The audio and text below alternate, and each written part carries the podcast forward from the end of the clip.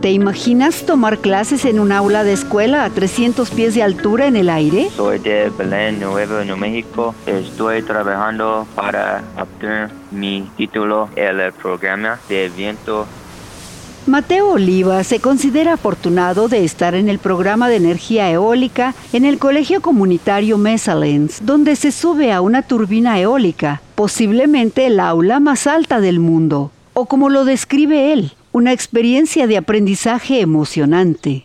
Técnicos especialistas son necesarios para la proliferación de turbinas eólicas. La energía del viento se está convirtiendo rápidamente en una fuente de electricidad menos costosa, sin mencionar que una sola turbina generalmente no usa más del 1% del área donde se asienta. Esto significa que el pastoreo, la agricultura y la recreación pueden coexistir. Los parques eólicos en tierra tienen pequeñas huellas de carbono y podrían llevarnos a lo que la organización Project Drawdown llama el punto en el tiempo en el cual los gases de efecto invernadero alcanzan su pico máximo y empiezan a declinar año tras año.